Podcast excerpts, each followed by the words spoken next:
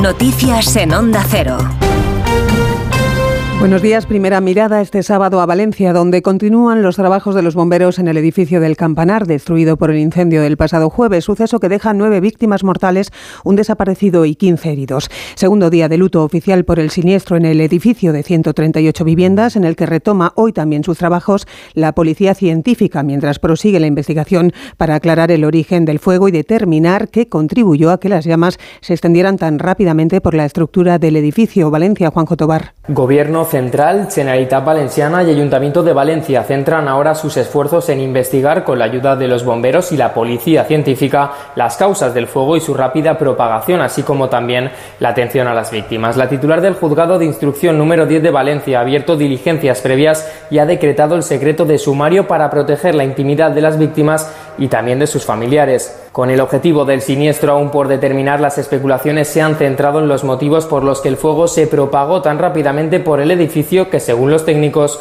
cumplía con la normativa vigente en 2008, año de su construcción. En concreto, la presencia no de poliuretano como aislante y el revestimiento en forma de fachada ventilada han podido contribuir, según varios expertos, a la rapidez con la que ardió todo el edificio. Este mediodía se guardará un minuto de silencio frente al Ayuntamiento Valenciano. Está previsto que asistan el presidente regional Mazón y el líder del PP, Núñez Feijó. En la víspera visitaba el lugar el siniestro para apoyar a los afectados y agradecer el trabajo de los equipos de emergencia al presidente del gobierno, Pedro Sánchez. Empatía, cariño y solidaridad con las víctimas, con sus familiares y con quienes aún no saben exactamente qué ha ocurrido con muchos de ellos y de ellas. Nosotros estamos aquí, alcaldesa, presidente, para ayudaros y sobre todo para mostrar ese compromiso y esa solidaridad, en este caso del Gobierno de España, que no es sino la del conjunto de la sociedad española.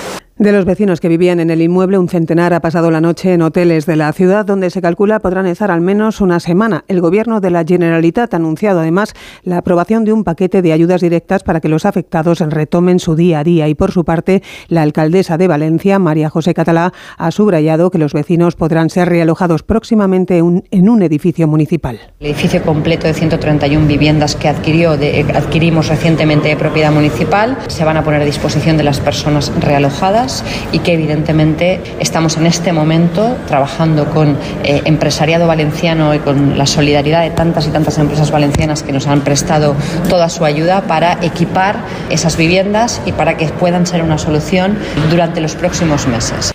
En el exterior, marcado aniversario este sábado al cumplirse dos años de la invasión rusa de Ucrania con un saldo, según la ONU, de 10.400 civiles muertos. Coincidiendo con esta fecha y actos simbólicos convocados como la visita a Kiev de los primeros ministros de Italia, Canadá y Bélgica y también de la presidenta de la Comisión Europea.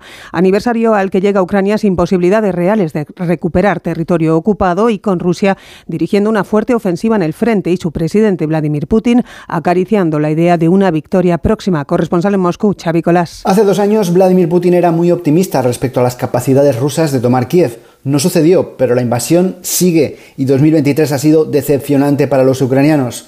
Putin ve ahora que 2024 es su mejor oportunidad de poner a Ucrania de rodillas. El apoyo de Estados Unidos se tambalea, la ofensiva ucraniana está estancada y hay fricciones en la cúpula gubernamental en Kiev.